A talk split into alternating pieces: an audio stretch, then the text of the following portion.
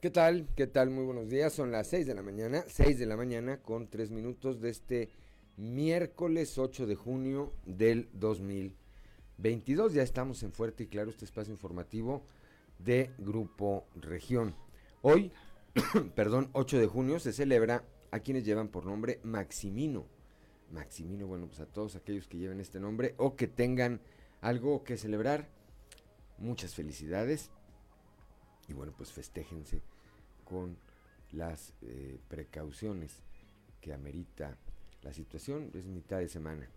Es mitad de semana. Como todos los días, saludo a quienes nos acompañan a través de nuestras diferentes frecuencias en todo el territorio del estado así como a mi compañera Claudia Olinda Morán. Claudia, muy buenos días. Muy buenos días, Juan, y por supuesto muy buenos días a todos quienes nos acompañan a través de nuestras frecuencias por región 91.3 Saltillo en la región sureste, por región 91.1 en la región centro, carbonífera, desierto y cinco manantiales, por región 103.5 en la región Laguna y de Durango, por región 97.9 en la región norte de Coahuila y sur de Texas y más al norte aún en región 91.5, región Acuña, Jiménez y del Río. Un saludo también a quienes nos siguen a través de las redes sociales por la página de Facebook Región Capital Coahuila.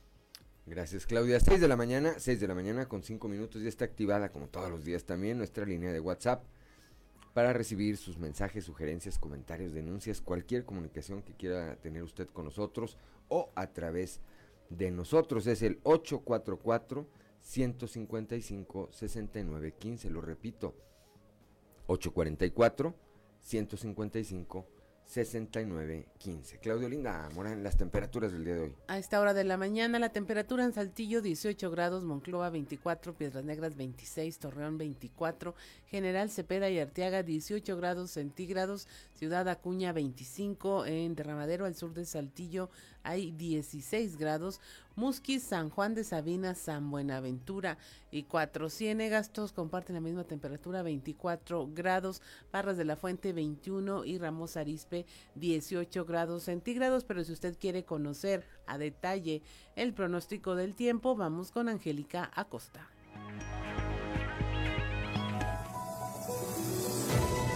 El pronóstico del tiempo con Angélica Acosta.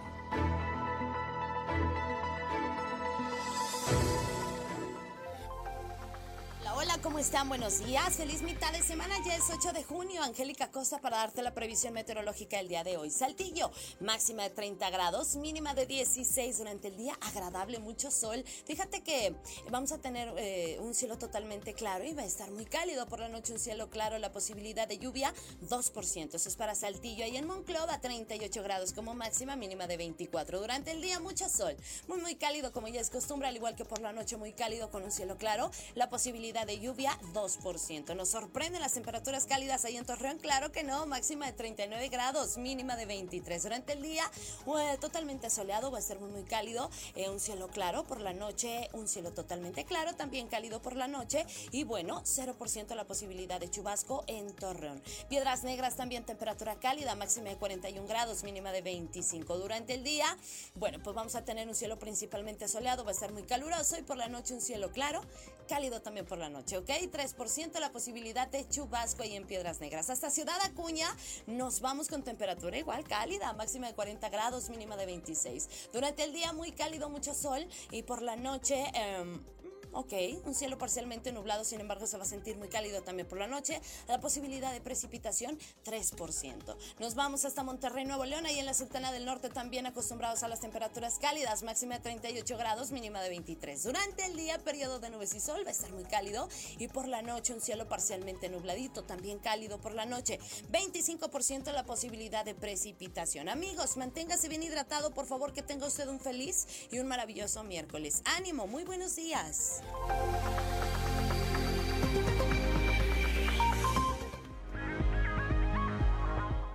Gracias, gracias a nuestra compañera Angélica Costa cuando son las 6 de la mañana, 6 de la mañana con 8 minutos, que no se le haga tarde. Antes de ir con el padre José Ignacio Flores y su sintonía con la esperanza, ya tenemos el mensaje que todos los días nos obsequia don Joel Roberto Garza Padilla allá desde Frontera, desde Frontera, Coahuila.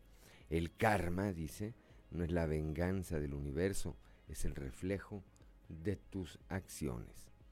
Todas las cosas que salen de ti regresan a ti, así que no es necesario que te preocupes por lo que vas a recibir, más bien preocúpate por lo que vas a dar. Bendiciones, dice don Joel, bendiciones también para usted. Y muchas gracias, como siempre. Y ahora sí, vamos con el padre José Ignacio Flores y su sintonía con esperanza. Prepárate, porque estás entrando en sintonía con la esperanza. Virtudes cristianas, remedios para la vida diaria para escuchar y ayudar. Un lugar con valor y esperanza para toda la familia. Queda con ustedes el Padre José Ignacio Flores en sintonía con la esperanza.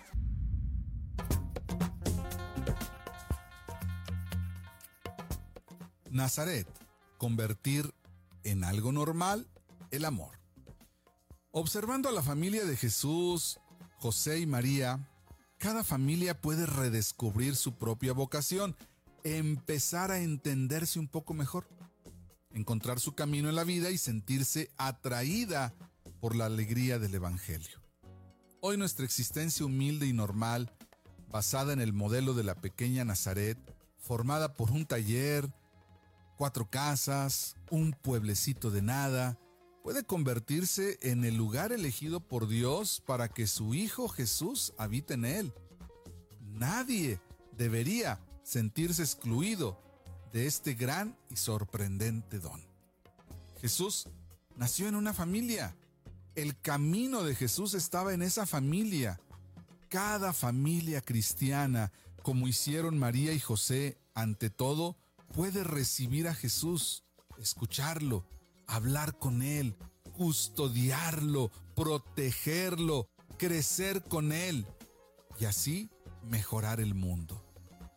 Cada vez que hay una familia que custodia este misterio, incluso en la periferia del mundo, se realiza el misterio del Hijo de Dios, el misterio de Jesús, que viene a salvarnos, que viene para salvar al mundo. En Nazaret no se habla de milagros, ni de curaciones, ni de predicaciones. Jesús no predicaba nada en aquella época, ni de multitudes que acudían. En Nazaret todo parece suceder normalmente, según las costumbres de una familia israelita, piadosa y trabajadora. La mamá cocinaba, hacía todas las tareas de la casa, el papá era carpintero, trabajaba, enseñaba a su hijo a trabajar. Hay que convertir en algo normal el amor. Para realizar nuestra llamada y hacer que el amor sea normal, dejemos sitio a Jesús. Ninguna otra escuela puede enseñar el amor auténtico, genuino, confiable y creíble como lo hace una familia. ¿Cómo podemos convertir el amor en algo normal en nuestra familia? Que tengas un excelente día. El amor y los valores se han hecho presentes. A partir de hoy, podemos vivir un futuro mejor. Te invitamos a vivir en sintonía con la esperanza y muchas gracias por tu preferencia.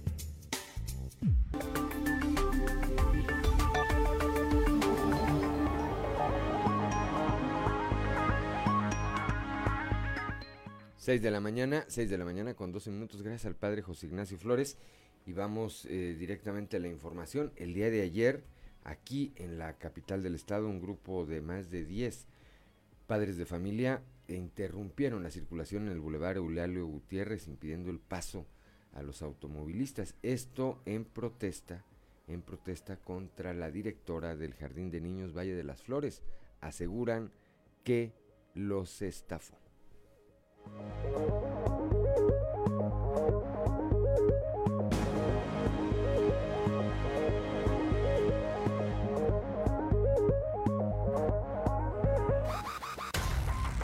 La situación es de que la directora se fue del jardín Valle de las Flores y se robó todo, todo, material, dinero, todo. No ha dado la cara.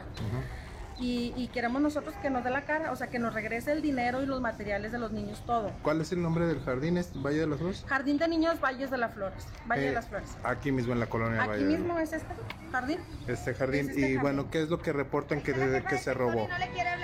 ¿Qué es lo que qué, perdón? ¿Qué es lo que reportan que se robó? ¿Qué es lo que reportan? ¿Dinero? ¿Cuánto dinero Pues aproximadamente? hágale son 150 casi niños de 900 porque no podíamos inscribir al niño hasta que trajéramos el dinero, el material y la sociedad de padres. El niño podía entrar y no se vale tampoco porque la sociedad de padres sabemos que no es obligatoria, pero sí es nuestro deber. Pero ella nos exigía pagar todo, si no el niño no entraba. Entonces iba a haber graduación y también el dinero de la graduación se robó. O sea, ¿Cuánto fue de la graduación? pues nos cobró 350 Por cada niño. por cada niño, pero el que no pagaba puntual le cobraba 50 pesos más. Ok, ¿cuántos niños aproximadamente eran los que se iban a graduar?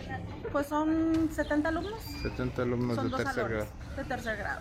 Ok, y eran 150 niños en todo el plantel. En todo el plantel de 900, más nos pidió 200 pesos de copias, más nos pedía ayuda para eh, que donáramos artículos de limpieza, porque no tenía, cuando aquí tengo las fotos, aquí tengo todo, tiene lleno la bodega, o sea, no sé, no sé qué hacía, hacía mal manejo del jardín,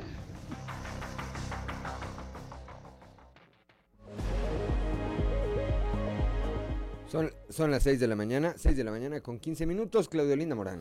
En Ciudad Acuña, un hombre incendió la casa de su expareja porque se negó a volver con él. Ricardo Ramírez nos tiene los detalles.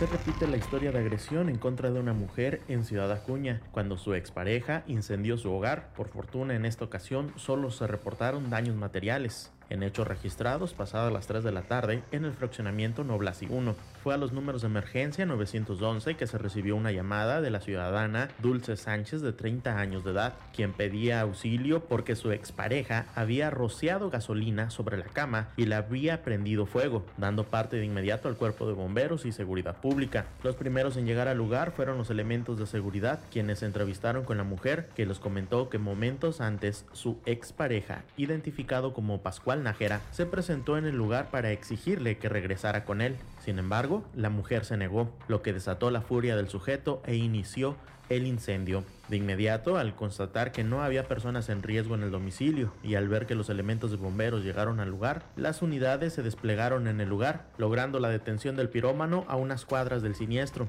Asimismo, el cuerpo de bomberos de inmediato inició con las acciones para sofocar el incendio, el cual había causado daños completos en el dormitorio principal y se había empezado a extender a varias habitaciones. Después de varias maniobras se logró controlar el siniestro, sin embargo dejó daños completos en gran parte de la vivienda. El caso será turnado ante el Centro de Justicia y Empoderamiento de las Mujeres para que sea a través de esta dependencia que se deslinden los cargos en contra de este pirómano y se ejerza todo el peso de la ley. Informó para Fuerte y Claro Ricardo Ramírez.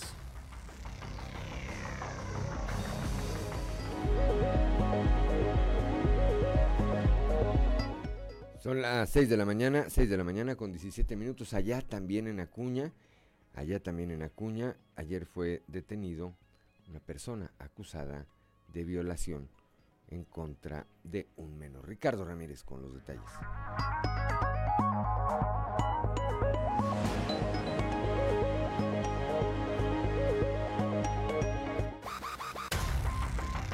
Elementos de la Policía de Investigación Criminal llevaron a cabo la detención de Noé, de 48 años de edad, sobre el Boulevard Cedros, en el fraccionamiento del mismo nombre, cuando se dirigía a realizar la compra de alimentos. Este sujeto contaba con una orden de aprehensión por el delito de violación en contra de un menor de edad. El sujeto, quien tiene su domicilio en el mismo fraccionamiento Cedros, fue denunciado desde finales de abril por haber abusado sexualmente de un menor de tan solo 12 años de edad, a quien conocía en su círculo cercano aunque por lo serio del caso y por ser una investigación abierta se han omitido detalles. Sin embargo, trascendió que el sujeto convivía con su víctima, de quien abusó cuando se quedaba a su cuidado, debido a que su madre tenía la necesidad de trabajar para sacarlos adelante. El sujeto, una vez que fue detenido, fue presentado a las oficinas de la Fiscalía General del Estado, donde una vez que se le tomaron los datos correspondientes, fue trasladado al Cerezo de Piedras Negras, donde habrá de esperar su audiencia de vinculación.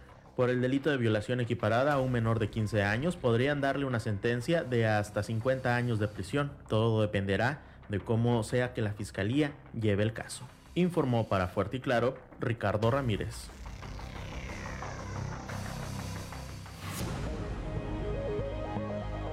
Son las 6 de la mañana, 6 de la mañana con 18 minutos, Claudiolina Morán. En Torreón, Luis Antonio García Fraire, de 25 años de edad, quien había sido reportado como desaparecido el pasado 5 de junio, bueno, fue localizado sin vida en un domicilio de la colonia Sol de Oriente.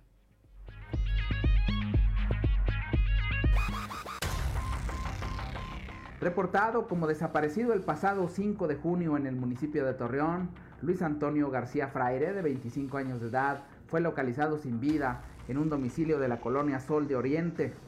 El hallazgo se dio este martes por la mañana, luego que el padre del occiso recibiera información de testigos que afirmaron haberlo visto en ese lugar la noche anterior.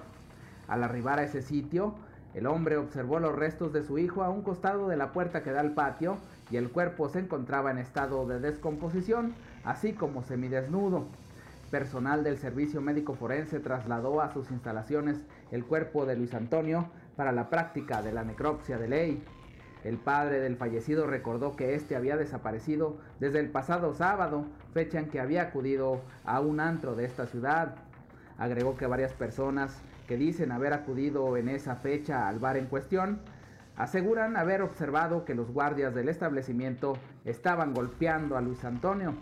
Asimismo, el celular del occiso estaba en poder de uno de los guardias, quien argumentó que el joven supuestamente lo había dejado como garantía tras no haber podido pagar una cuenta de 900 pesos.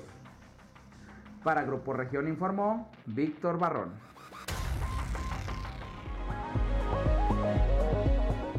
Ya son las 6 de la mañana, 6 de la mañana con 20 minutos. Pausa y regresamos.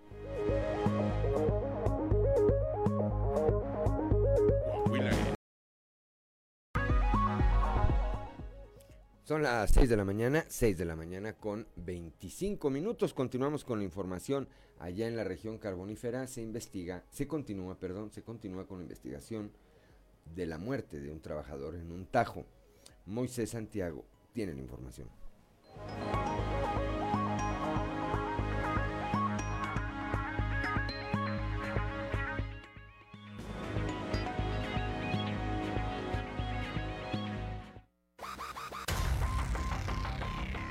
La Fiscalía General del Estado en la región carbonífera solicitará a la Secretaría de Trabajo y Previsión Social que haga una investigación sobre los hechos en los que el operador de una pipa perdió la vida al caer al interior de un tajo de carbón a cielo abierto en el rancho La Escondida en el Mineral de la Florida para verificar las condiciones en que se elabora en dicho lugar. Ulises Ramírez Guillén, delegado de la Fiscalía, informó que se abrió la carpeta de investigación sobre el accidente ocurrido la tarde del sábado. Detalló que las causas de la muerte del trabajador fue laceración cardíaca por el golpe al caer la unidad que tripulaba Rubén Guerrero Quiñones. El delegado dijo que este martes continuarán las investigaciones sobre el accidente de trabajo en el Tajo. Reiteró que es necesario solicitar a la Secretaría de Trabajo y Previsión Social informes sobre la situación de seguridad laboral de ese centro de trabajo para concluir al respecto. Cabe recordar que el accidente se debió a que la pipa se encontró en el camino con otro vehículo y le ganó el peso por lo que cayó al interior del Tajo con agua en su interior. El Tajo es propiedad de la empresa Minerales y Derivados de Nueva Rosita. Desde la región carbonífera para Grupo Región Informa, Moisés Santiago.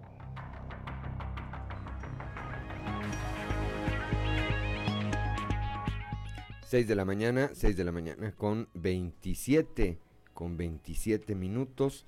Y vamos ahora a la portada del día de hoy de nuestro periódico Capital, que en su nota principal, bueno, pues destaca esto de lo que hablaremos más adelante, preocupa la caravana migrante y es que desde el sur del país ha ingresado a México una caravana que se calcula supere las 15 mil personas. Su intención es atravesar, atravesar México y llegar hasta los Estados Unidos. Así, así lo señaló esta preocupación, la manifestó ayer el presidente del Congreso del Estado, Eduardo Olmos Castro. Más adelante vamos a, detallar, a detallar esto.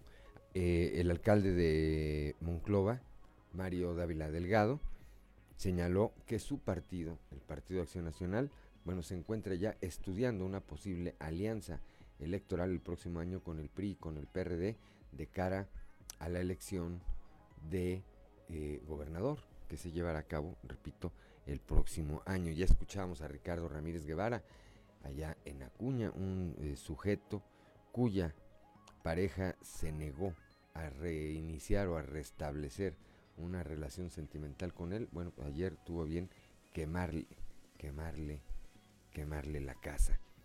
Eh, por otro lado, aquí en el sureste del estado, el día de ayer el secretario de Inclusión y Desarrollo Social Manuel Jiménez y el alcalde de Arteaga Ramiro Durán dieron inicio al, programa Mejora tu Escuela, esto en la secundaria técnica número 23, ahí, perdón, en este, en este pueblo mágico.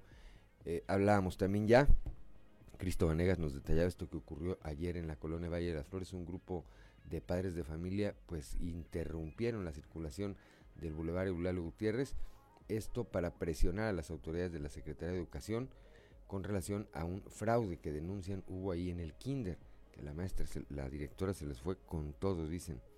Bueno, eh, allá en Torreón, en la Perla de la Laguna, entre los ajustes que para julio de cada año se registran en materia de participaciones federales, el ayuntamiento ejerce un gasto controlado en prácticamente todos los rubros. Esto lo afirma el tesorero municipal Oscar Luján, Oscar Luján Fernández. Bueno, pues hasta aquí, hasta aquí la portada del día de hoy y antes de ir, antes de ir a nuestra columna en los pasillos. Le mandamos un saludo a Pancho Tobías, a Francisco Tobías, que ahora está allá en Musquis y que allá nos escucha todos los días a través de la 91.1 de frecuencia modulada. Un saludo, Pancho, amigo, pero además un gran funcionario público que recientemente fue nombrado director del Instituto eh, tecnológico, ¿no? De la región carbonífera. Ah, si no estoy, si no estoy mal, si no estoy mal, sí, director del Instituto Tecnológico de la región carbonífera. Un saludo, Pancho, con todo afecto y acá la orden también, por supuesto. 6 de la mañana, 6 de la mañana con 30 minutos y ahora sí vamos a nuestra columna en los pasillos.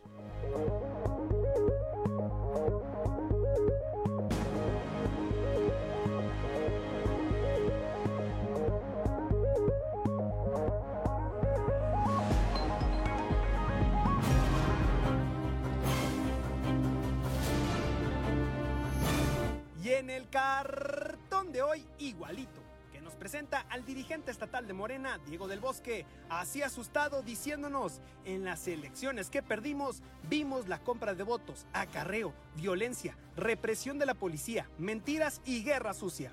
Así, igualito que nosotros en donde ganamos.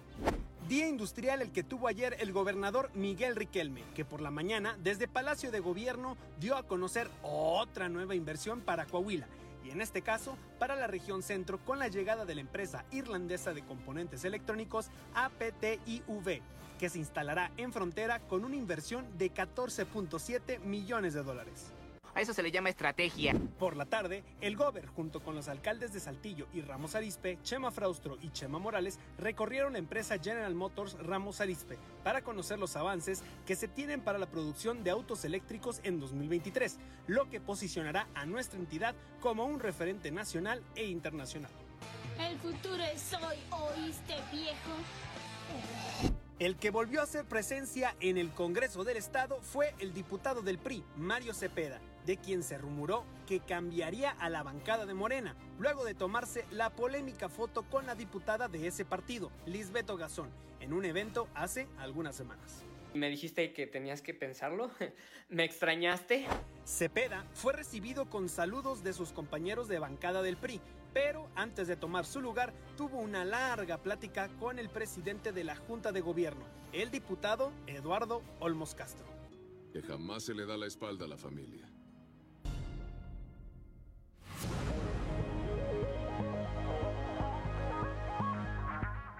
Son las 6 de la mañana, 6 de la mañana con 32 minutos. Vamos ahora rápidamente un panorama informativo por el estado. Comenzamos acá. Ah, antes, antes, antes, antes, siempre se me va. Es que soy daltónico. Un resumen de la información nacional con Claudia Linda Morán. Adelante, Claudia. Falló la Secretaría de Educación en protocolos sanitarios luego de considerar que la SEP no garantizó las medidas sanitarias necesarias para que los alumnos regresaran a las escuelas en total seguridad para este ciclo escolar. Un juzgado primero en materia administrativa ordenó a la SEP y a la Secretaría de Salud que implementen todas las medidas que garanticen que los planteles del país sean seguros frente a esta emergencia que aún se vive. Eh, esto ya había sido denunciado por la organización Mexicanos Primero, quienes eh, pedían que eh, se distinguiera claramente entre las recomendaciones y lo que es obligatorio para las escuelas, así como que se hagan disponibles todos los insumos necesarios para la prevención de contagios sin que hubiese costo alguno para las comunidades escolares. Cae un puente colgante, hay 25 heridos. Esto ocurrió en Cuernavaca, Morelos. El puente cayó mientras estaban reinaurándolo en el Paseo Ribereño, uno de los lugares más visitados en esta entidad. Hay ocho personas heridas de consideración y esto ocurrió mientras realizaban un recorrido junto con el alcalde panista José Luis Uriostegui Salgado, su esposa y otros funcionarios. Esto, eh, como lo comentamos, fue hizo que cayeran de alrededor de tres metros de altura en una zona con piedras y agua en el cruce de un río. Disparan a estudiantes en Salamanca y mueren seis personas. De estas seis personas, cinco eran estudiantes del telebachillerato General Mariano Escobedo. Una sexta víctima era una mujer de 65 años que pasaba por el lugar. Ahí las víctimas tenían entre 17 y 18 años y de acuerdo con versiones de la policía local, los estudiantes ya habían salido de la escuela cuando pasó una camioneta y desde el interior se efectuaron los disparos. Deja un accidente de autobús, un muerto y 19 heridos, esto en Nayarit. Este fue el saldo del accidente de donde una línea turista, autobús de la línea Turistar terminó fuera de la cinta asfáltica en un desnivel de tres metros. Al llegar al lugar del accidente, las autoridades aún encontraron eh, dentro del autobús a seis personas lesionadas y se procedió a las labores de rescate. En Guerrero, habitantes de la comunidad Petaquillas en Chilpancingo mantuvieron retenidos a soldados del ejército y policías estatales por más de cuatro horas. Esto porque eh, según denunciaron los militares hicieron disparos y supuestamente eh, supuestamente quemaron una casa y además tenían un acuerdo de que el ejército no podría entrar a este poblado. Los eh, lugareños habían puesto como condición que se colocara nuevamente un retén con un grupo de autodefensas para esta comunidad y finalmente activan de nueva cuenta la contingencia ambiental en la Ciudad de México luego de que se registró una alta concentración de ozono combinado con las altas temperaturas y la radiación solar intensa. Esto motivó bueno que se activara eh, otra vez el doble hoy no circula para la Ciudad de México y su área metropolitana. Y hasta aquí la información nacional.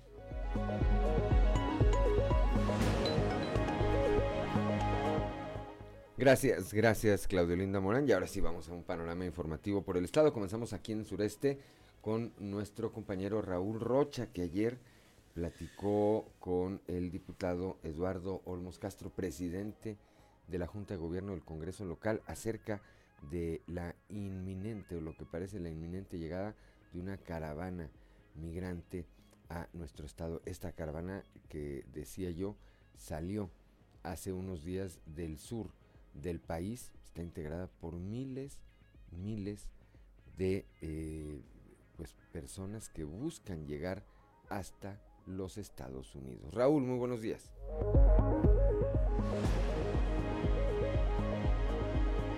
¿Qué tal compañeros? Buen día. Información para hoy. La posible llegada de la caravana con miles de migrantes que inició su travesía desde la frontera sur y que tiene como objetivo llegar a Estados Unidos preocupa a Coahuila, dijo el diputado Eduardo Olmos.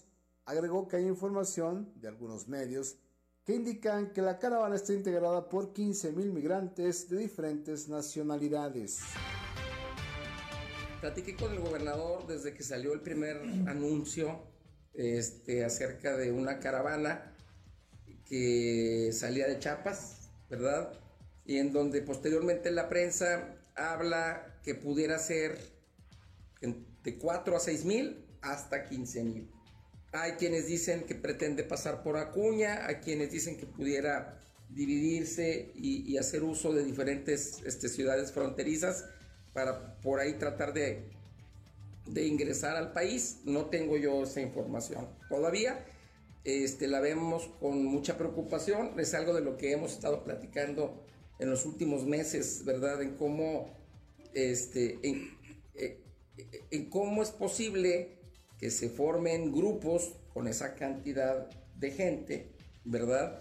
Este, y que puedan transitar por el país, este, transitar por el país hasta llegar a ciudades fronterizas en donde se constituyen en problemas para los ayuntamientos, ¿verdad? Porque esos se convierten en asentamientos irregulares de tamaño de mediano a grande, donde la falta de servicios, la falta de preparación, el impacto que tiene en los municipios, pues bueno, generan condiciones muy complicadas de salud y de seguridad.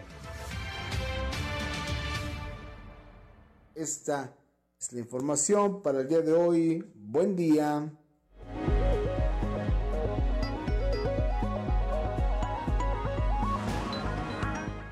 Ya son las 6 de la mañana, 6 de la mañana con 39 minutos. Antes de ir a la pausa, eh, comentarles, aunque apenas estamos a mitad de la semana, creo que vale la pena irlo tocando de una vez y retomarlo el próximo viernes, Claudio Linda. El domingo se va a llevar, el domingo 12 de junio, se lleva a cabo la carrera 21K aquí en la capital del estado.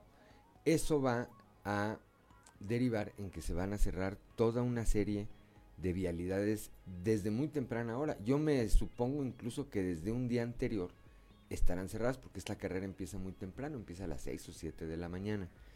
Rápidamente voy a mencionar algunas de las calles, de las principales calles que estarán cerradas. El Boulevard Venustiano Carranza, el Boulevard Francisco Cos, la calle Francisco de Urdiñola, el Boulevard Felipe J. Meri, la calle Mariano Abasolo, y luego hacia el centro de la ciudad, la calle eh, Juárez, Victoria, Emilio Carranza, el Boulevard Emilio Carranza, que más adelante se convierte en el Boulevard Isidro López, al norte en el Boulevard Egipto y retornan eh, de nueva cuenta por el Boulevard Venustiano Carranza. Estas vialidades se irán abriendo a la circulación en el transcurso del día y de, de manera paulatina y conforme hayan pasado ya la totalidad de los corredores por ellas. Tome sus precauciones, tome sus previsiones. Quienes están acostumbrados a salir muy temprano, muy temprano los domingos a comprar el desayuno, a alguna actividad, pues sepan que van a estar cerradas estas calles. Son las 6 de la mañana, 6 de la mañana con 41 minutos. Pausa y volvemos. Situación de son las 6 de la mañana, 6 de la mañana con 46 minutos. Continuamos con la información allá en Piedras Negras. Eh, señala la alcaldesa Norma Treviño. Creo que, bueno, yo difiero de su opinión. Dice que están preparados ante la posible llegada de una caravana migrante que podría componerse de más de 15 mil Norma Ramírez con la información.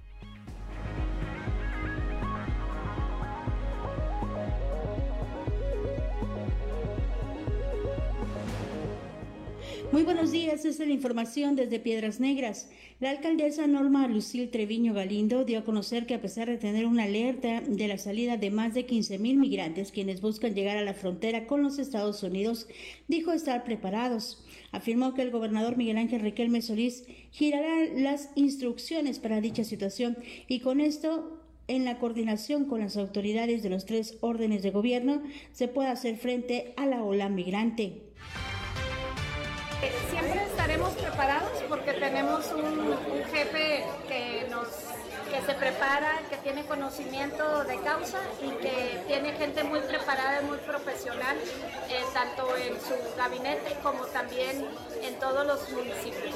Eh, si, si, él, si el, fiscal les dio la información, pues eh, me da gusto que les haya dado el fiscal. Yo desconozco cualquier información de esa, no, no la tengo en, mis manos. En caso de que se presentaran, este, ¿estamos preparados con un terreno, con eh, algo para, para que Yo, si, si, el, si el gobernador, el ingeniero Miguel Ángel Riquelme, él está preparado y da instrucciones, nosotros también estamos preparados. Fuerte y Claro, desde Piedras Negras, Norma Ramírez.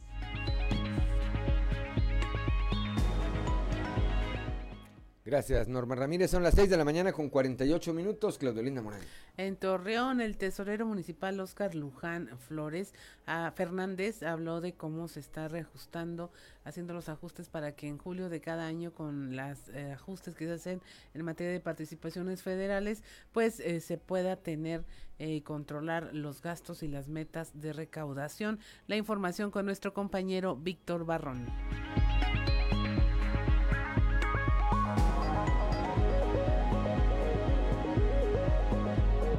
Muy buenos días amigos de Grupo Región en temas de la comarca lagunera. Ante los ajustes que para el mes de julio de cada año se registran en materia de participaciones federales, el Ayuntamiento de Torreón ejerce un gasto controlado en prácticamente todos los rubros, según manifestó el tesorero municipal Oscar Luján Fernández, a quien vamos a escuchar. Lo que pasa es que sí, cada año en lo que es el mes de julio se hacen ajustes pues aún no sabemos cómo nos vaya a pegar en ese sentido, hasta julio. No, no ha habido, se han estado este, recibiendo de manera adecuada, este, pero sí esperamos un, un, ajuste. Siempre hay ajustes, a la alza o a la baja, y así se ha presentado, pero se ha ido nivelando. Lo que son las participaciones se reciben en base a, a la recaudación a nivel nacional, ¿sí? Pues ahorita la recaudación ha sido buena, pero los ajustes salen en julio. Entonces ahorita sí estamos, vamos, estamos siendo cautos en cuanto a, a los gastos, en todo tipo de gastos, servicios personales, estamos cuidando también lo que es la nómina, este, lo que es el sistema de servicios administrativos, en todo realmente, e inclusive en, en comunicación. Es muy variable, es que depende de las participaciones que reciba el gobierno del Estado, sí es muy variable, no es una cantidad fija. Pero en promedio, ¿cuánto están recibiendo ahorita? Más o menos como 90 millones, un poquito más. Ah, ¿Y cuánto pudiera reducirse? No te sabría decir. O sea, cualquier cantidad que se nos reduzca un 10%, un 5% nos puede llegar a afectar. Aún no sabemos. Hasta julio tendremos el, el monto. Ahorita estamos en lo que son ingresos propios, estamos bien. Esperemos este, mejorar en ese sentido porque de participaciones federales pues vamos a... Estamos en que no tenemos ningún control sobre eso. Esto es todo en la información. Desde La Laguna reportó Víctor Barrón. Un saludo a todo Coahuila.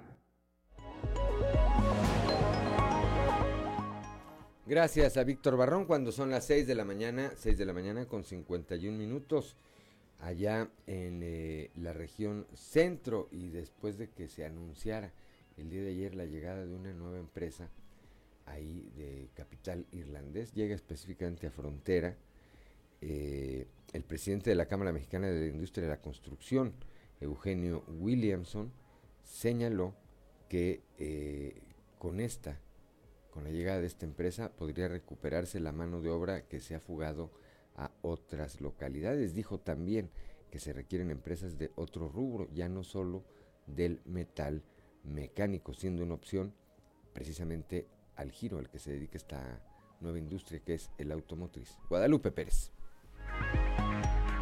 Muy buenos días, saludos desde la región centro. El presidente de CEMIC aquí en Monclova, Eugenio Williamson, señaló que se espera la llegada de una nueva empresa del ramo maquilador, aunque no dio detalles, sí señala que este tipo de inversiones ayudarán a recuperar la mano de obra que se ha fugado a otras localidades. Pues qué bueno que se venga que, se vengan estas nuevas empresas. Eh, tengo entendido que es una empresa del ramo maquilador.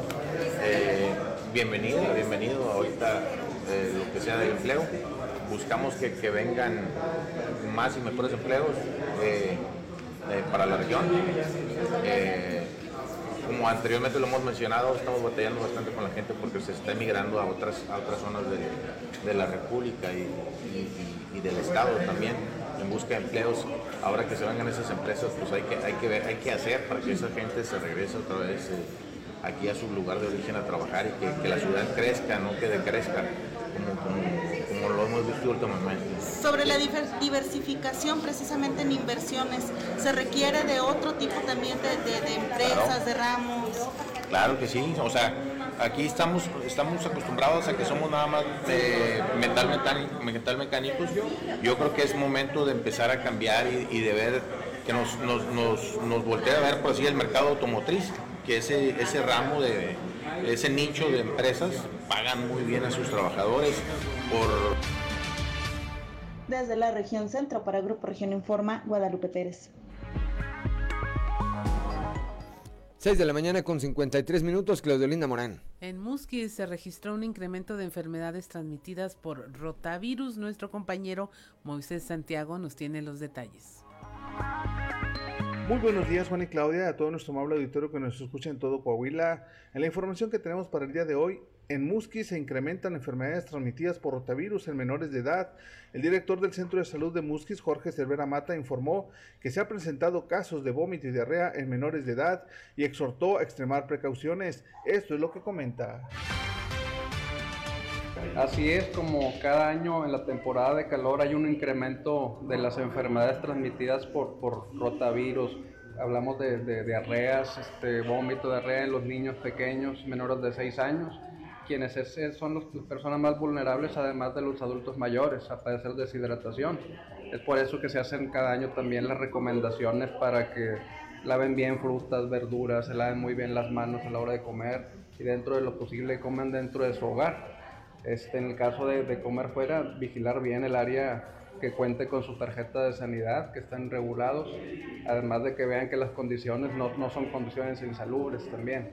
Hay que acudir este, a consulta en caso de presentar algún síntoma de vómito diarrea, ya que la principal complicación es, la, la deshidratación y muchas veces cuando presentan alguno de estos síntomas optan por automedicarse y tomando antibióticos o algunos otros medicamentos que lejos de ayudar perjudican más a la salud y entonces llegan a nosotros ya con alguna complicación.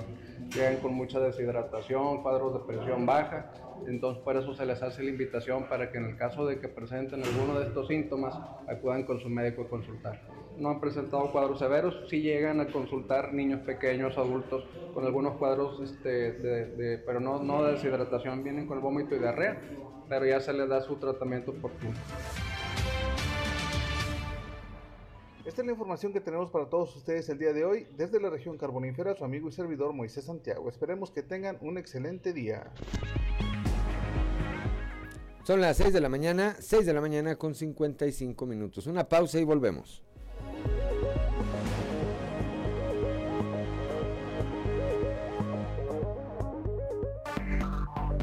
Enseguida regresamos con Fuerte y Claro.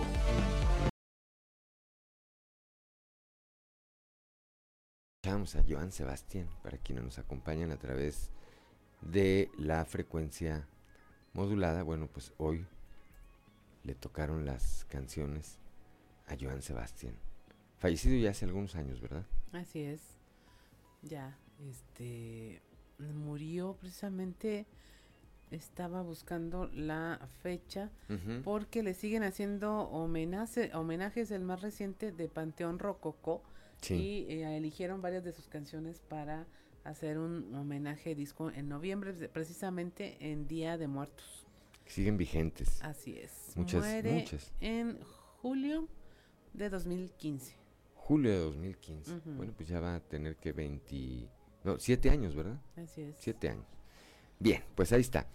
7 de la mañana con 2 minutos vamos con Ricardo Guzmán y las efemérides del día. ¿Quiere conocer qué ocurrió un día como hoy? Estas son las efemérides con Ricardo Guzmán.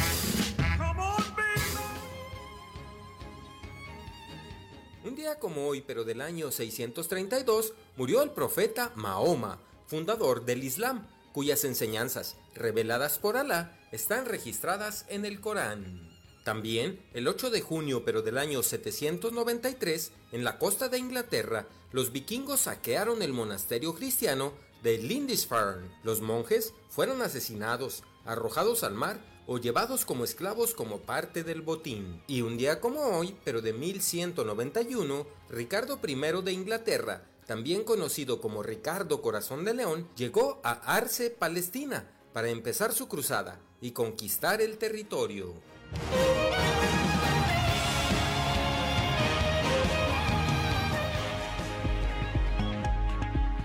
Son las 7 de la mañana con 3 minutos, Claudio Linda Morán. El partido Acción Nacional, en otra información, analizará si van en alianza con el PRI para competir en la próxima elección. Esto lo dijo el alcalde de Monclova, Mario Dávila.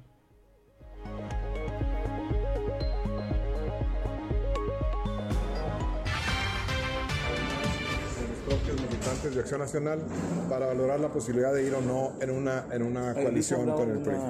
Una encuesta al interior. Se va a trabajar con los miembros activos, se va a trabajar a nivel nacional con el Comité Ejecutivo Nacional y bueno, un ejercicio que se ha visto en muchas partes del país es ir en coalición con el PRI. Vamos a verlo aquí, vamos a valorarlo, por lo pronto vamos a trabajar hacia el interior del partido.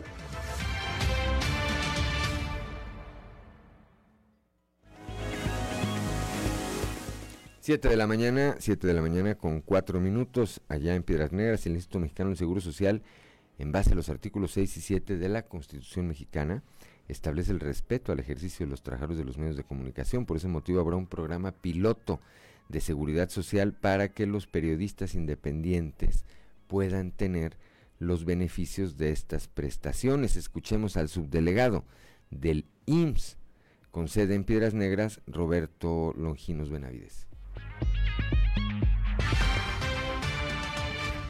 Vocero perdón, de la presidencia emitió este comunicado en el cual eh, tanto el gobierno de México como el Instituto Mexicano del Seguro Social desean eh, incluir a estos trabajadores dentro del programa piloto que tenemos ya trabajando que se llama Personas Trabajadoras Independientes en México y en el extranjero. Es un programa bastante noble que otorga los beneficios de cinco seguros eh, que tenemos, el seguro de maternidad y vida, enfermedades, seguro de pensiones y riesgos del trabajo, seguro de invalidez y vida, seguro de, de retiro de, la persona en cesantía o edad avanzada y vejez, y por último el seguro de guardería y prestaciones sociales. Esas cinco, cinco modalidades de aseguramiento tendría este trabajador independiente que trabaja por su cuenta aquí en el extranjero. Aprovechamos para hablar de ese programa. El programa de los trabajadores eh, independientes que sean periodistas este, incluye como requisitos que la persona que sea periodista y trabaja por su cuenta independiente, es decir, no tiene un salario con algún patrón, tenga más de un año, aproximadamente tres meses de un año y pueda mostrar evidencias de su trabajo en medios, en redes y envíe su solicitud y su registro a través del minisitio en línea del, de, que, que preparó el instituto y esa solicitud será revisada y avalada por un comité externo.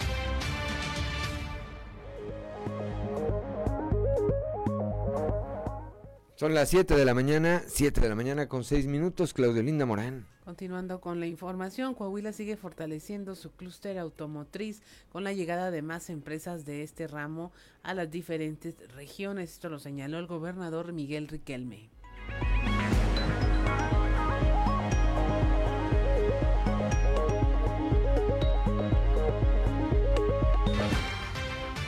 Durante muchos años se habló de la diversificación de la economía de la región centro y de la región carbonífera. Y hoy aquí en la región centro, creo que la noticia es que el clúster automotriz se extiende a la región centro. Eso es algo muy bueno y muy positivo porque las empresas ancla, como Aptiv, este, suelen ir acompañados pues de mucha cadena de proveeduría que con el tiempo se va dando y se va conformando y construyendo en la laguna. Estoy seguro que APTI será el inicio de esa fortaleza de la región centro en el clúster automotriz, en la parte eléctrica, que es de lo que hemos venido hablando en los últimos, en los últimos meses.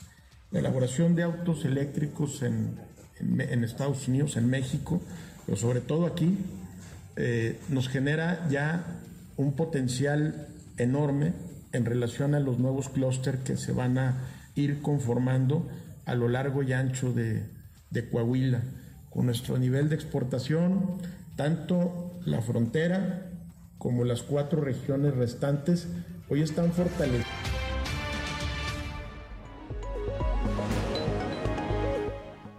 Son las 7 de la mañana, 7 de la mañana con 8 minutos. Continuamos, continuamos con la información. En eh, Torreón, sin solución operativa por apagones de la Comisión Federal de Electricidad. Esto lo señala el alcalde Román Alberto Cepeda González. Ya tenemos acercamiento, muy buen acercamiento, muy buena relación. Ahorita ya no queda otra más que den los resultados, que arreglen lo que tengan que arreglar para que Torreón ya no sufra de los apagones. Te digo, la verdad es que no es un tema de buena relación o de falta de comunicación, al contrario, hay muy buena comunicación, pero ahorita ya lo que estamos es que a la brevedad estamos de manera coordinada, municipio y nosotros, en el tema. Ayer se nos cayeron más de 33 bombas, por quinta ocasión consecutiva o sexta. Entonces, eh, pues sí hacemos un llamado a que nos, que nos ayuden, a que reconocemos que hay una extraordinaria comunicación pero ya es importante que técnicamente en la operación ya, ¿por qué? Porque no solamente están las bombas, ya es un tema de toda la ciudadanía, son artículos eh, eléctricos que tiene uno en el hogar, la ciudadanía, entre otras cosas, empresas que tienen máquinas, maquinaria carísima, sí, que está en los procesos de producción que también se había afectada, pues ya nosotros estamos recibiendo reclamos de las empresas, de la industria y de la propia ciudadanía. Entonces es un tema que le pedimos que se le ponga atención para que operativamente y técnicamente lo que se tenga que revisar pues quede resuelto a la brevedad posible.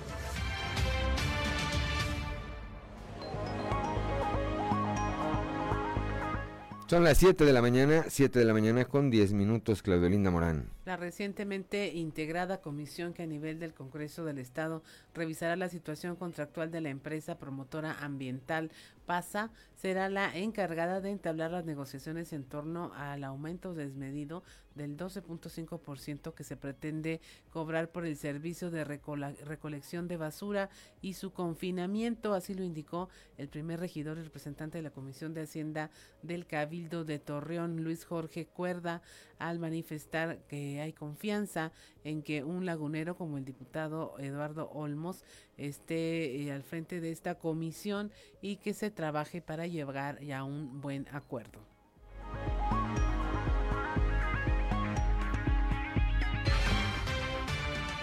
contentos que ya se definió, este, más contentos todavía que es un lagunero quien va a presidir esa comisión. Esperemos los resultados, esperemos poder coadyuvar con él, con la comisión completa para poder este, definir ya este, el tema de las tarifas de pasa y que podamos tener un beneficio como, como ciudad, como Torreón, este, a la altura de lo que se requiere eh, en el municipio y además que sea equitativo con el servicio que están dando. ¿no? En ese sentido sería la postura como, como comisión de, de Hacienda. ¿no? Mira, primero que nada es citar al organismo a, negociar, porque no, no se dio esta negociación con PASA, que sean justos estos incrementos, no hay una justicia, no hay una equidad. Este, el revisar el, el, contrato también es algo que nos ocupa para ver precisamente la viabilidad de tener mejores condiciones contractuales. ¿no? No, no, no, la comisión se acaba de formar la semana pasada, estamos esperando que ellos hagan lo propio para poder nosotros este, coadyuvar en este sentido, ¿no? Si nos, van a pedir apoyo o no, eso también depende de ellos, quien va a negociar serán ellos y a nosotros nos darán parte o nos pedirán informes al respecto.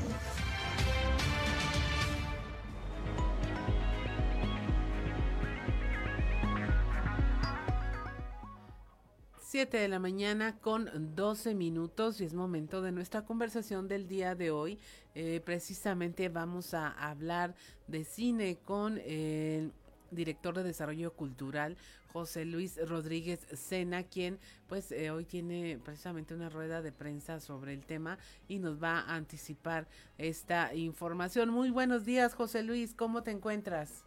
Buenos días, Claudia. Muchísimas gracias por el espacio y muy bien. Espero que ustedes también en la radio se, se, encuentren bien. Sí, claro. Y mira, estaba viendo que recientemente habían eh, ya eh, entregado y presentado todos a todos los ganadores de proyectos cinematográficos en corto de Coahuila, una gran participación, muchos jóvenes, muchos talentos que hubo recorridos en Acuña, Monclova, Saltillo y Torreón y que eh, fue todo un éxito eh, la exposición, los, los bocetos, maquetas, de los guiones y ahora de qué se trata, qué es lo, la próxima actividad que tienen.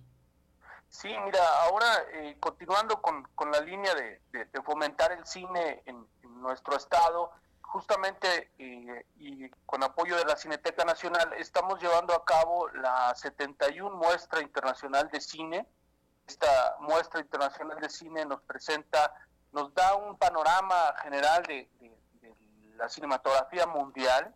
En esta ocasión vamos a traer 13 películas internacionales eh, de 10 países, Estados Unidos, Alemania, Rusia, Francia, Japón, Uruguay, Dinamarca, Israel, Ucrania y México, 10 eh, países que, traen lo mejor de su cinematografía, aquí a Saltillo, a la sala Emilio Indio Fernández, eh, y la vamos a traer para, para todo aquel público que, que busca otras opciones de cine, que, que, quiere buscar algo diferente a lo que están los cines comerciales, este cine es cine de autor, cine de, arte, cine que te lleva a la reflexión y que te muestra pues un panorama de, lo que existe eh, eh, a nivel mundial, eh, las preocupaciones sociales, los intereses, en fin, diferentes temáticas que, que resultan muy, muy interesantes y que el público anda buscando. Entonces lo vamos a traer del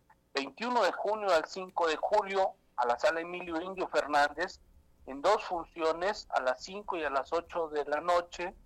Y los estamos invitando a todos los artiguenses para que acudan, para que eh, descubran este nuevo cine, para que lo disfruten y eh, que se acerquen cada vez más a este cine de propuesta, a este cine de arte, a este cine interesante que, que les va a llamar muchísimo la atención. Así es, a mí me gusta decir, José Luis, que eh, el acudir a estas muestras de cine te da como que la otra versión, la otra visión de las cosas, de cómo se está interpretando el mundo a través de los ojos de los cineastas y que no son precisamente lo que nos muestran las grandes producciones, que aquí vemos otros a través de, de otros cristales la realidad. Eh, pero platícanos, por favor, para quienes no conocen la sala Emilio Indio Fernández, que entiendo yo que es un espacio muy íntimo, muy cálido, diferente a los eh, grandes auditorios eh, del cine comercial. Eh, pero que a la vez es un cine de mucha calidad, van a escuchar bien, van a eh, oír bien eh, y ver bien las, las imágenes que les platiques para que pues se involucren y se puedan interesar en esta propuesta y que sepan que van a ver en un recinto de calidad estas buenas películas. Sí, mira, la sala Emilio Indio Fernández se encuentra en lo que actualmente es la Academia Interamericana de Derechos Humanos. La, encontramos en la, en la calle de Juárez e Hidalgo, justamente en la esquina, en un edificio emblemático para, para la cultura, donde antes estaba el ICOCUL. Ahí, ahí tenemos esta sala que ya tiene más de pues casi 20 años que se inauguró y que se ha vuelto un recinto emblemático, como bien dices, para, para la comunidad eh, cinematográfica. Ahí presentamos nuestros ciclos de cine, nuestras eh, muestras, eh, los productos que, que bien señalas, que, presentamos hace unos días de, cineastas coahuilenses, y, y, presenta toda, toda la comodidad de una, de una salita de, de cine, de cine sin, sin, sin los grandes aglomeraciones, sin tener que ir a a, estas eh, plazas que de pronto se complica un poco el acceso. Aquí está muy, muy, muy bien desarrollada la, la sala con toda la tecnología y como bien dices, eh, nos, nos acerca de alguna manera, eh, de una manera más íntima al, cine. Entonces van a encontrar estas comodidades y te digo, van a encontrar una, una calidad de películas indudable, películas que, que se han presentado en diferentes eh, eh, festivales internacionales. Viene una película clásica que, por ahí recordarás, es Ensayo de un crimen, una película mexicana de 1955 de Luis Buñuel, eh, una película que fue la última película de, una actriz clásica del cine mexicano que es Miroslava. después de, en esa película ella, ella bueno, ahí la verán, pero después de esa película ella, ella muere, se suicida. Entonces hay, hay este, historias alrededor de esa película y bueno, es un artista, el, director es eh, un, gran, gran director de, cine español, mexicano. Eh, eh, entonces, bueno, van a encontrar eso un poco. Vienen dos películas mexicanas también dentro de la muestra, Nudo Mixteco, y de, una directora mexicana, Ángeles Cruz, y Travesías de un actor mexicano, Sergio Flores. Y luego te digo, vienen diferentes propuestas que les va a llamar muchísimo la atención. Y como bien dices, registran lo que acontece en el mundo, y relaciones amorosas, eh, situaciones de, crisis económica, de pobreza, grupos marginales, eh, migrantes, relaciones eh, lésbico-gay, personas de la tercera edad, eh, historias de niños, en fin, todo, todo, todo, la realidad que existe la van a encontrar aquí en, en la visión de, de, grandes directores eh, internacionales que nos muestran un poco lo que hay en otros lugares, como bien dices, ¿no? Y que, y que al final del día nos acerca, porque los temas son son comunes en todo el mundo, ¿no? Así es, pues que el cine es un lenguaje universal a final de cuentas y eh, la tener la oportunidad de tener la muestra internacional aquí en Saltillo al alcance de la mano, eh, las entradas, ¿dónde pueden conseguir los boletos, José Luis? Mira, los boletos eh, tienen un costo de recuperación de 40 pesos, los pueden comprar en la casa del artesano que se encuentra justo ahí en, la calle de, de Hidalgo y de la Fuente, ahí los pueden encontrar, o en la Secretaría de Cultura, acá en el Boulevard Colosio, donde, nos encontramos. Y si, y si alguien necesita, de pronto nos dicen, bueno, es que yo, los estudiantes, yo no tengo dinero, me falta, nosotros vemos cómo hacemos para, para entregarles este, algún pase de cortesía que asista. Lo importante es que se acerquen Así es, que disfruten de esta muestra y de esta oportunidad de, como decimos, ver el mundo a través de otros cristales y que seguramente es un, es un tema obligado para quienes estudian cine, guionismo, les gusta la comunicación o simplemente a quienes buscan un eh, placer visual diferente en esta ciudad. Muchas gracias, muchas gracias por la invitación. Vamos a estar pendiente del desarrollo de esta muestra de cine, no se la pierda, 13 películas internacionales. Muchas gracias, José Luis Rodríguez Sena, director de Desarrollo Cultural, y estaremos conversando más adelante a ver cómo les fue. Muchísimas gracias a ti, Claudia, y gracias por el espacio y un saludo a tu, a tu audiencia. Muchas gracias. Siete de la mañana con 20 minutos estamos en Fuerte y Claro. Regresamos.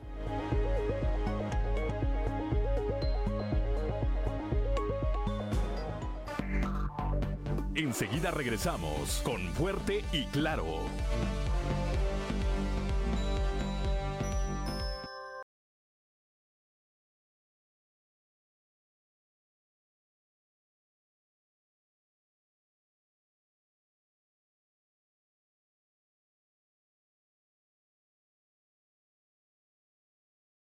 Con Antonio Zamora.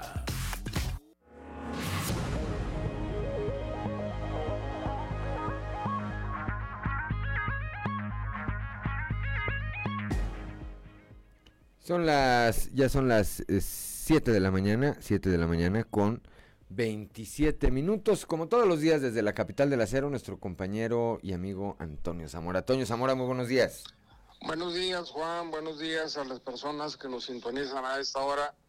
Eh, en una visita del gobernador a, a, Monclova, la región centro, eh, hizo el comentario en el sentido de que le preguntaban eh, de pronto, bueno, ¿y la región centro por qué las fuentes de empleo? O sea, ¿para cuándo?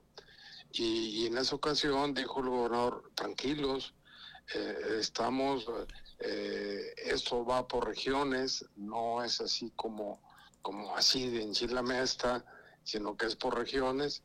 Y luego eh, llegó el anuncio de, de, Piedras Negras y de Musquis, ya no del sureste de la laguna, sino, del norte, este, los cinco manantiales, Y, pues bueno, Juan, ayer llegó el anuncio tan esperado para la región centro del estado, la, inversión de la empresa Aptiv, eh, que generará 3.200 empleos directos y una cantidad similar de, trabajos indirectos. se dice que, que normalmente eh, son los mismos, el eh, mismo número de trabajos indirectos de, que de los que se generan en alguna empresa.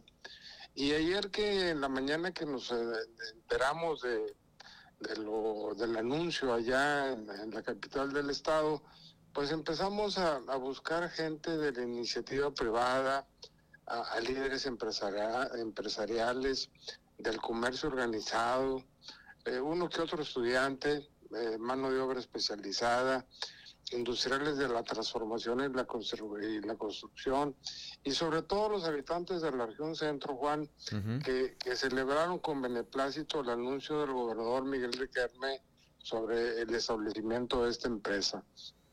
Yo creo que eh, una... a ti pues va a venir a resolver muchas cosas de lo que es fuentes de empleo 3.200, quiera ser que no, son bastantes empleos y ahí se van a invertir 300 millones de pesos.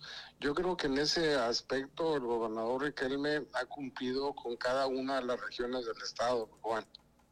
Totalmente, Toño. Era necesario, era necesaria, primero, bueno, las fuentes de empleo que siempre eh, vienen a representar eh, desarrollo, y una mejora en la economía de las familias y de una región en particular, pero por otro lado, esta diversificación de la que hablas, que no todo sea eh, alrededor de la industria metalmecánica, sino que, sino que también haya, haya otro tipo de empleos. Esta ya relacionadas, eh, o estos ya relacionados con la industria automotriz, que, que tiene ya una importancia o tiene un peso específico lo que se hace en nuestro estado en esta materia. Ayer, por cierto, y, eh, antes de que continúe este año, el gobernador del estado, junto con los alcaldes de Saltillo y Ramos, eh, José María Morales Padilla de Ramos y José María Fraustro de Saltillo, hicieron un recorrido por la planta General Motors. Esta planta, esta ampliación de la planta donde se van a producir autos eléctricos a partir del próximo año, lo que da una viabilidad al clúster automotriz, pues seguramente de muchos años hacia adelante, Toño. Sí, definitivamente que esto del clúster automotriz y la llegada de esto a la región centro, pues nos dice lo que tú mencionas, Juan, eh, el hecho de que la diversificación que se requiere en la región centro, pues se está dando, ¿no? Se está dando desde hace pues no sé, 12, 15 años, pero ahora con esta nueva empresa, pues bueno, eh, van a hacer muchos más trabajos directos y eso definitivamente que beneficia no solamente a los habitantes de Monclova y de Frontera, sino al resto de los municipios de la región centro y sobre todo al comercio, a las carreteras, etcétera, etcétera, etcétera. Totalmente, totalmente. Viene eh, a representar pues una oxigenación una oxigenación en eh, materia de empleo y de desarrollo económico, Toño. Que sea para bien y ojalá que muchas otras empresas lleguen alrededor de esta, ¿no? Así es. Bien, Toño, pues como siempre, un saludo, muchas gracias y bueno, nos estaremos eh, aquí comunicando de nueva cuenta el día de mañana. Hasta mañana, Juan. Hasta mañana. Son las 7 de la mañana, 7 de la mañana con 32 minutos. Pues sí, una buena una buena noticia la que representó sin duda este eh, esta, eh, este anuncio hecho ayer por el gobernador y que responde a una demanda que responde a una demanda precisamente de responde a una demanda de la de la propia región que eh, en los últimos años bueno no había tenido la generación una generación de empleos de esta dimensión y por otro lado los que habían estado llegando, pues todos relacionados con el mismo giro industrial. Ahora, ahora, bueno, pues eh, llega una empresa allá a frontera eh, directamente relacionada con la industria, con la industria automotriz. Son las 7 de la mañana, 7 de la mañana con 33 minutos. Le agradezco mucho esta mañana a David Hernández, quien es coordinador general del deporte allá en la Universidad Autónoma de Coahuila, me tome esta comunicación porque en los días anteriores hemos estado viendo todos estos, anuncios eh, que se han hecho con respecto a los buenos resultados que hubo en la Universidad 2022 por parte de la Autónoma de Coahuila. David, qué gusto saludarte, muy buenos días. ¿Cómo estás, mi querido Juan? Buenos días a todos. Pues sí, estamos muy contentos con el resultado de todos estos chicos que participaron en la Universidad Nacional, que fue en Ciudad Juárez, que es un evento nacional que se hace año con año y que, bueno, pues se retomó después de la pandemia, después de dos años de no tener esta, esta justa deportiva, pues regresó a Ciudad Juárez, Chihuahua, y bueno, pues con 13 medallas que nos da que nos dio la posición número 11 de 135 universidades públicas y privadas y, bueno, pues estamos muy contentos con los resultados de los chicos. ¿Qué medallas eh, obtuvieron los estudiantes eh, de la Autónoma de Coahuila, David? Fueron 13 medallas en total, 5 de oro, 3 de plata, 5 de bronce, en, en seis disciplinas, eh, que fue taekwondo, rugby, tochito, levantamiento de pesas, lucha universitaria y boxeo. Son actividades eh, estas las que tienen que ver con el deporte, David, que luego, pues, para quienes ya no estamos tan eh, directamente relacionados con la universidad, podríamos perderlo, podríamos perderlas de vista un poco, pero que hay un trabajo continuo en, en esta materia allí en la, en la universidad. Sí, mira, para explicar un poquito al, público, a la audiencia, es para nosotros son, nuestras Olimpiadas, nada más que en, lugar de hacerse cada cuatro años, pues en el deporte universitario es cada año. Y en diferentes sedes, este yo toco en Ciudad Juárez, ya esta semana anunció que el próximo, la próxima sede será la Universidad Autónoma de San Luis Potosí, cumple 100 años y bueno, ya estará festejando ya los 100 años con la Universidad Nacional.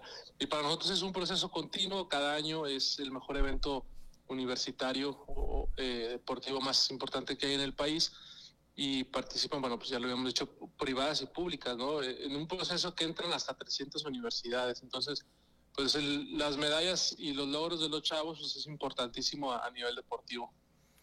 Hay un eh, esfuerzo por parte, supongo, de la Rectoría por no descuidar este aspecto sobre todo en momentos, David, en que sabemos que en materia presupuestal, pues todas las universidades públicas están teniendo complicaciones importantes. Sí, no, no tenemos, no tenemos dinero. Eh, ayer el rector le hizo un festejo a, todos los universidad, a todos los universitarios, a todos los deportistas, no solamente a los medallistas, sino a los 135 chicos que fueron a, a la universidad y precisamente lo, cuando él tomó el micrófono de lo complicado y de lo importante que son sus logros, eh, sin dinero, el, gobierno federal pues no manda las participaciones y no manda el presupuesto a tiempo. Y bueno, pues se estira el dinero y se pueden hacer muchas cosas, ¿no? Cosas positivas como, como esta eh, en la universidad. Y bueno, pues nosotros queremos agradecer públicamente al rector, al ingeniero Salvador Hernández Vélez por todo el apoyo, porque bueno, pues durante todo el año no, se, no dejamos a ningún equipo sin una participación, sin, todas sus necesidades básicas como inscripciones, hospedajes, alimentaciones, transporte, uniformes. Y bueno, pues aquí están los resultados, ¿no? En comparación, David, en comparación con años anteriores, eh, ¿cómo nos fue y cuál es la expectativa para la siguiente? Mira, teníamos 16 años que la universidad nos sacaba eh, doble dígito en medallas, siempre andábamos por las medallas 7, 6. Eh, la última participación fue en Mérida en el 2019 y tuvimos eh, nueve medallas y estuvimos en el lugar 21. Hoy con estas 13 medallas estamos en el lugar 11. Y bueno, nuestra expectativa el próximo año es estar dentro del top 10. hay universidades que, que bueno, una autora de Nuevo León tiene 12 años siendo el número uno, sacaron 135 medallas este año. Pero bueno, a lo mejor no podemos competir con la Autónoma Nuevo León, pero sí podemos estar dentro de las mejores 10 universidades. ¿Qué tanta participación hay de los jóvenes eh, universitarios o, qué tanto interés hay de, parte de los jóvenes universitarios por participar en, actividades deportivas de este nivel, que los lleve a competir con pues otros atletas que están eh, eh, igualmente preparados, David? Pues nosotros tenemos todo, cada semestre que, inicia nuevo en la universidad, ya sea en enero o en agosto, pues, eh, nosotros visitamos las escuelas y facultades para promover las actividades deportivas y que participen con nosotros en, en los equipos representativos. Eh, nosotros en los 38 mil alumnos que tiene la universidad activamos año con año a cerca de 11 mil estudiantes en nuestras ligas universitarias. Entonces es una promoción constante en el deporte. Andamos para que los chicos por lo menos tengan una actividad eh, diaria. Si no quieren participar en los equipos representativos de la universidad, pues lo pueden hacer en sus escuelas. Entonces, bueno, pues constantemente estamos promoviendo el deporte escuelas y facultades. Pasa de repente que estudiantes universitarios, eh, en, muchas universidades, ¿verdad? Este, a partir del desempeño, del desarrollo que tienen ahí, bueno, pues toman, toman ya una carrera eh, propia en actividades de esa naturaleza. Nosotros tenemos casos así, David que, puedan tener participación directa con el deporte. Sí, es decir, que, hayan empezado en alguna disciplina eh, a nivel universitario y que después se hayan dedicado ya a eso como, como, como, como ocurre. Como una forma de eh, vivir. Exactamente. Sí, bueno, sobre todo aquí en México hay que aclarar a la gente que los deportes en los que de universidad a profesional se pueden convertir pues son, son muy pocos. Es el caso del fútbol, soccer, del boxeo y del béisbol, ¿no? El básquetbol últimamente aquí en la región en Saltillo se ha vuelto con equipos profesionales, hombres y mujeres. Eh, no, la verdad que nosotros no tenemos casos de eh, atletas que hayan pasado el profesionalismo, es muy complicado, sobre todo porque creo que los chicos tienen muy claro que quieren ser profesionistas, que estudian y que es bueno su etapa deportiva durante los cinco años, el que duran el proceso en la universidad, pues es compartir su academia con el deporte. Entonces, bueno, pues para nosotros simplemente es que además de estudiar, que es el objetivo principal de la universidad, pues, eh, tengan un nivel competitivo deportivamente hablando.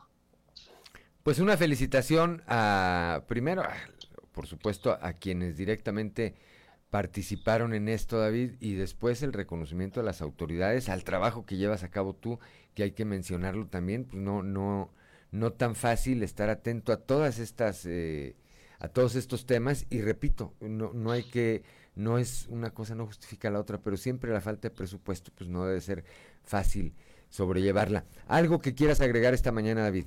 No, muchas gracias, sobre todo agradecer la, la, eh, la entrevista que nos den el espacio para promover todas estas actividades deportivas, los logros, agradecerles a los entrenadores que, bueno, los logros también son de ellos, son parte fundamental de, de la universidad y el rector eh, estuvo con ellos, con los entrenadores y les agradeció todo el sacrificio y el esfuerzo que están haciendo por nuestros chavos. Y como tú lo bien lo comentas, siempre es la falta de presupuesto, pero bueno, sí hay forma de poder hacer buenas cosas con poquito presupuesto, poder administrarlo, poder estirarlo.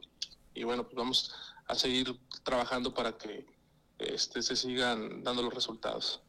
Pues esperemos eh, pronto poder vernos eh, por aquí ya en cabina, David, y platicar de este y de muchos otros temas que seguramente traes de interés. Cuando gustes, mi querido Juan, cuando gustes, muchas gracias. Pronto, David. Gracias a ti. Buenos días. Muy buenos días. Siete de la mañana, siete de la mañana con 41 minutos, pausa y volvemos.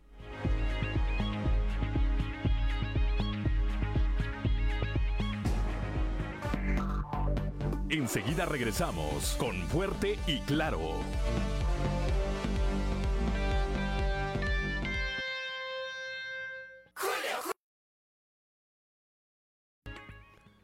Ya son las 7 de la mañana, 7 de la mañana con 47 minutos. El secretario de Inclusión y Desarrollo Social, Manolo Jiménez, así como el alcalde de Arteaga, Ramiro Durán, dieron inicio ayer al programa Mejora tu Escuela, esto en la secundaria técnica número 23 de ese municipio.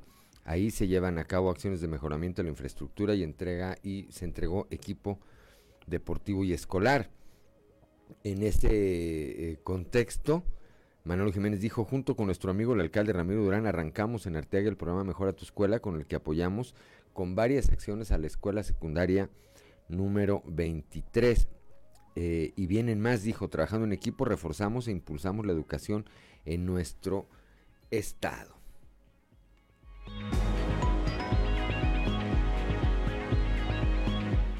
Son las 7 de la mañana con 48 minutos. Claudio Linda Morán. Residentes de la colonia Santa Cristina, así como de sectores aledaños, se mostraron complacidos con las obras de rehabilitación de la calle Santa Gertrudis. Esto forma parte del primer maratón de obras Saltillo nos une, al que dio arranque el alcalde José María Fraustro Siller y que cuenta con el apoyo del gobernador Miguel, Riquelme. Se trabajará sobre una superficie total de 7.383 metros cuadrados en esta vialidad, que es el acceso principal de colonias como la Santa Cristina, Jardines del Bosque, Emiliano Zapata, El Toreo y otras más. Entre las habitantes, la señora Dolores Figueroa aseguró que lleva años pidiendo la rehabilitación de esta calle, que es el principal acceso a su colonia. Casi 16 años y pocas veces se le había dado atención, afirmó.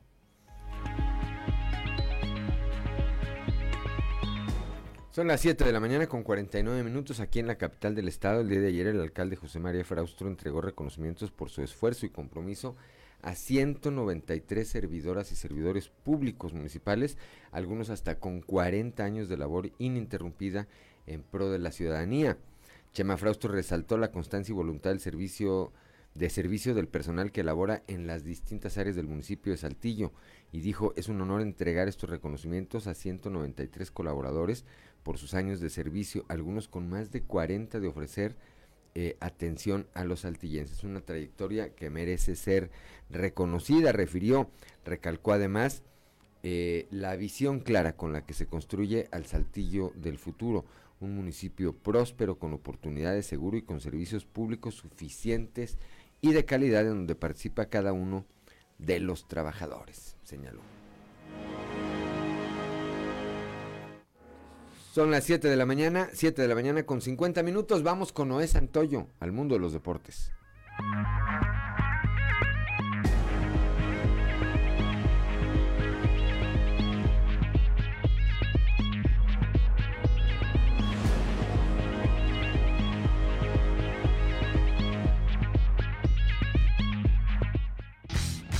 Resumen Estadio con Noé Santoyo.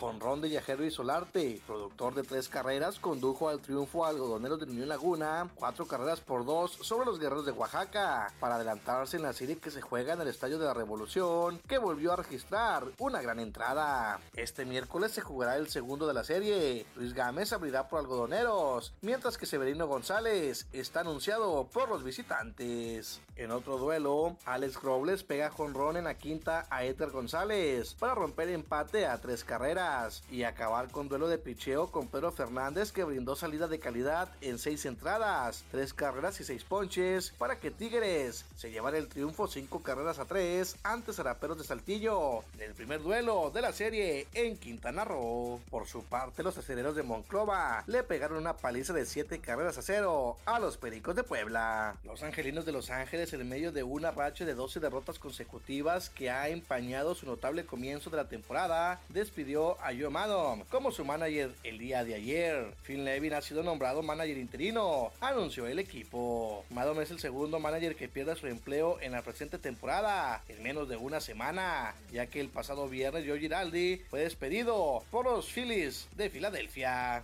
Seis integrantes de los Astros de Houston y Marineros recibieron este martes sanciones ejemplares de las grandes ligas por su participación en una trifulca al cierre del juego de este lunes en el Minion Mike Park de Houston. Michael Hill, vicepresidente de operaciones de terreno de las grandes ligas, anunció el día de ayer la suspensión por cuatro juegos y una multa económica no revelada al lanzador de los Astros, el dominicano Héctor Neris, por atacar al venezolano Eugenio Suárez. Después de dos temporadas en la MLS de Estados Unidos, el futbolista mexicano Julian Dan volverá a la Liga MX y lo hará con las Águilas del la América, que lo probarán durante la temporada para ver si se gana un lugar en el equipo del Tano Ortiz. El jugador de 29 años de edad que inició su carrera en el extinto club Estudiantes Tecos y se dio a conocer con los Tuzos del Pachuca, llegó a un acuerdo preliminar con el equipo de Cuapa, luego de dos años en el Atlanta United, donde las lesiones no permitieron que tuviera regularidad.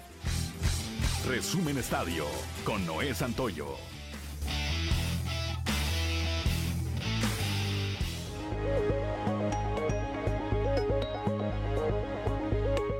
Ya son las 7 de la mañana, 7 de la mañana con 53 minutos. Bueno, pues prácticamente ya nos vamos esta mañana de miércoles.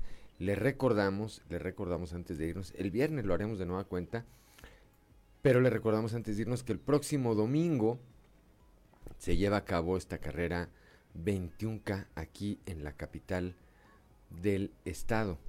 Y por ese motivo se van a cerrar diversas vialidades en distintos sectores de nuestra ciudad. Es el caso, entre otras, del Boulevard Venustiano Carranza, de la calle Francisco Cos, de la calle Presidente Cárdenas, de Francisco de Urdiñola, de del Boulevard Felipe J. Meri en el, en el tramo que va precisamente de Urdiñola hasta Abasolo, luego Abasolo hacia el norte, hasta Juárez, todo Juárez, desde Abasolo hasta donde, eh, pues aquí a, espaldas, a espaldas de donde transmito esta como todas las mañanas, donde topa ahí en una institución bancaria, después Victoria, Emilio Carranza, Isidro López Ertuche, que se convierte más adelante Emilio Carranza en el Boulevard Isidro López Ertuche, todo al norte, hasta el Boulevard Egipto, hasta el Boulevard Egipto, y ahí eh, hasta el Boulevard Venustiano Carranza. Nueva cuenta, conforme vayan pasando los últimos corredores, se irán abriendo paulatinamente estas calles, pero seguramente esto va a ocurrir pues muy adelante el mediodía, muy adelante el mediodía, así que y las calles presumiblemente estarían cerradas desde la noche anterior, es decir, desde el sábado en la noche yo no creo que vaya a haber paso ya por estas calles.